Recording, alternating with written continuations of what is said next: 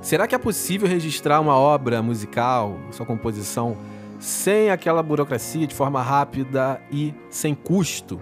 Seria o melhor dos mundos, não é verdade? E a gente vai falar sobre isso, exatamente sobre isso, nesse nono episódio do podcast do Palco Digital. E eu trago para falar sobre esse assunto comigo a Roberta Maldonado e o Marcelo Fernandes, fundadores da MyRight, que é uma plataforma que faz exatamente o que eu propus nesse disclaimer inicial.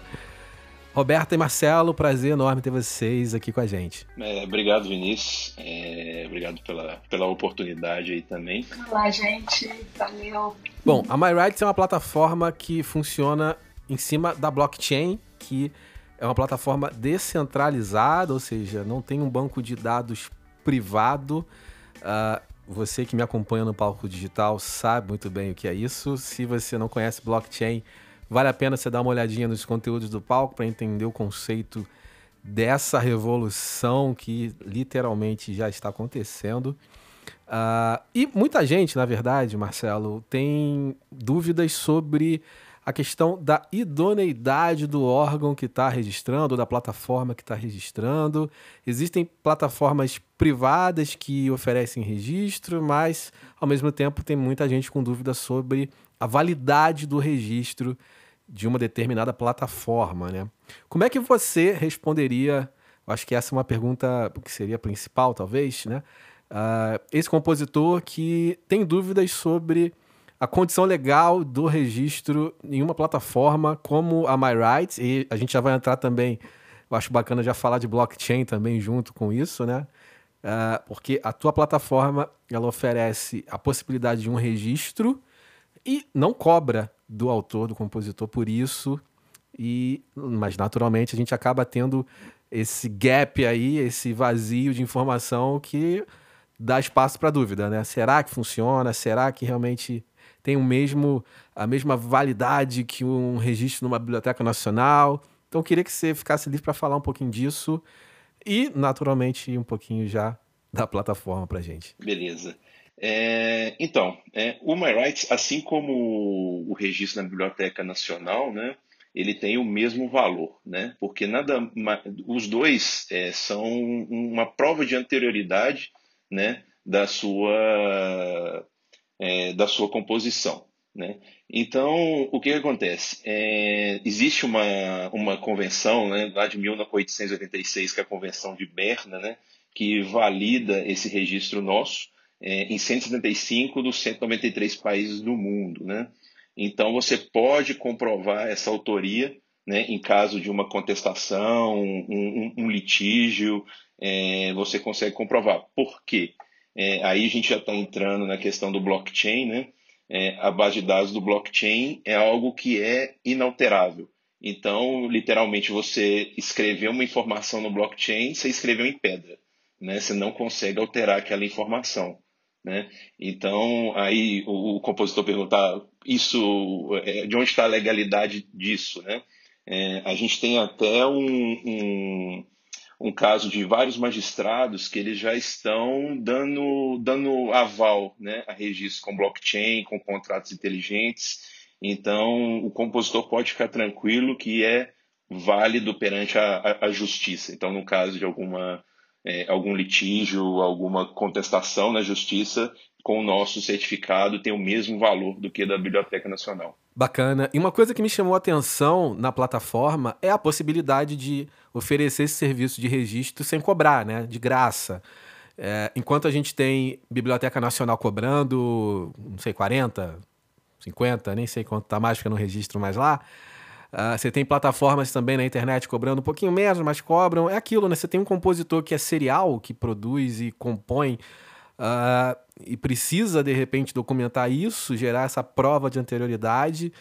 É, o custo é grande, né? E oferecer uma solução gratuita vai de encontro a essa necessidade, né? Uh, eu, eu acredito que vocês, obviamente, conseguiram isso por causa do blockchain, né? Blockchain possibilitou vocês a, a oferecer isso. A gente vai falar um pouquinho mais do processo também de registro, mas eu queria, eu queria focar um pouco nessa visão que vocês têm para mercado, né? eh, vocês entendem bem isso, entendem bem a dor do compositor e, e querem desonerar né, essa, essa questão do compositor que naturalmente não vai precisar se preocupar com isso nesse momento. Né? Acho que é bem isso que vocês pensam, né? A, a visão da plataforma está concentrada bem nesse sentido. Né? É isso mesmo, Vinícius. O, o, propósito da My Rights é democratizar o cenário artístico e fomentar a criatividade. É, a gente enxergou que, que isso era uma dor dos compositores. A gente realmente não acha justo, agora que já existe a, a blockchain, cobrar por um, por um serviço que não deixa de ser um direito né, de quem cria e a gente decidiu fazer desse o nosso propósito. É, e complementando né, a Roberta, é, o, nosso, nosso objetivo é gerar valor para o compositor. Então, ele não precisa gastar dinheiro né, com, com registro. Então, a gente tem casos aqui de, de um compositor que ele já registrou 111 músicas até agora, uma pessoa só. Então, imagina essa pessoa pagando 20 reais a cada música que ele for registrar, né? Então, assim, ele não registraria. Então, ele guardaria essas músicas na gaveta e não mostraria elas para o mundo, né? Então, ele está perdendo uma oportunidade. Por quê? Porque ele não vai gastar dinheiro com isso, né?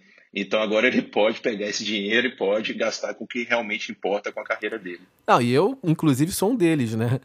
Pode ter certeza que. Agora eu não tenho tempo, né? Mas quando eu estava tendo tempo para produzir as minhas trilhas instrumentais, pode ter certeza que nenhuma delas teve condição de apreciar ali o registro da Biblioteca Nacional, né? É, eu contava com a prova de anterioridade do, do ECAD, enfim, com a minha declaração de obra lá, basicamente isso, né? Não tem bolso que consiga resi resistir.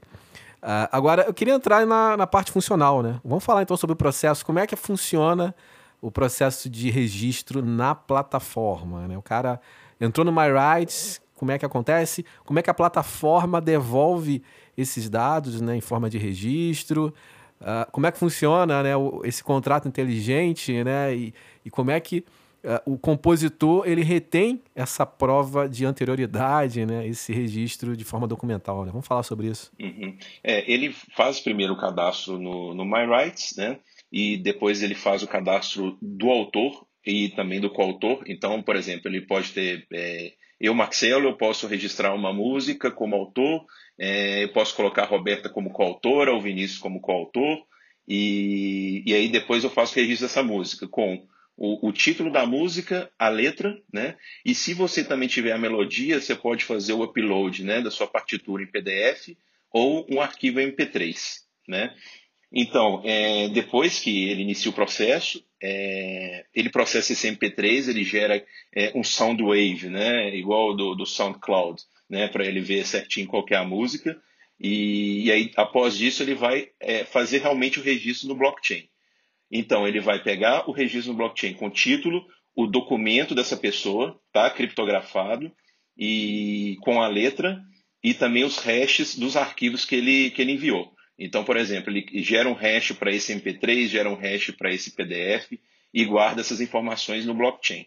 Beleza? E aí, no final desse processo, a gente gera um certificado para ele, né, com hora, dia, é, dia e hora do, do, registro, mais a letra, mais o título, é, esse Soundwave, né, com esse MP3, caso ele tenha registrado a, a, o arquivo, né, e, e com um link direto para o blockchain.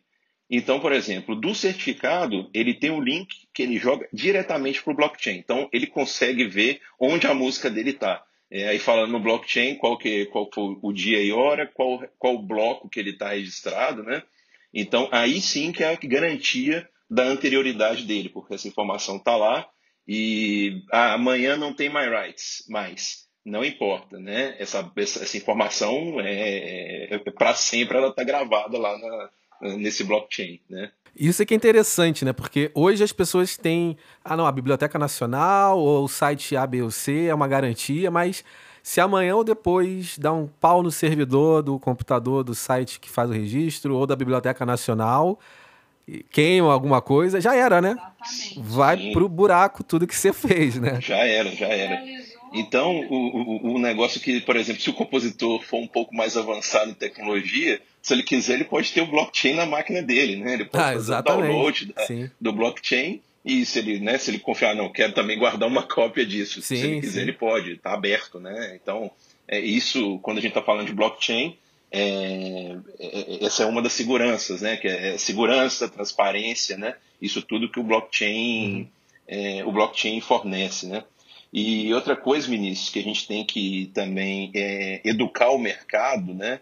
Que blockchain não é só criptomoeda. Então, quando a gente vai discutir muito de blockchain, a primeira coisa, ah, mas vocês estão criando uma criptomoeda? Não, não, não é isso. A gente usa a tecnologia do blockchain para outra coisa. É, então, é, quando a gente também vê muitos artigos técnicos falando do blockchain, ah, blockchain é criptomoeda, não, pode criar várias outras coisas, né? A gente já tem soluções em, em blockchain na saúde, no agronegócio, é, também tem o caso, né, que você, é, que você conhece muito bem, que é o Music Coin. É, então. Tem eleições nos Estados Unidos, eles já usam sim, sim. de blockchain. Sim, então é, é, a gente pode pensar várias outras coisas, né?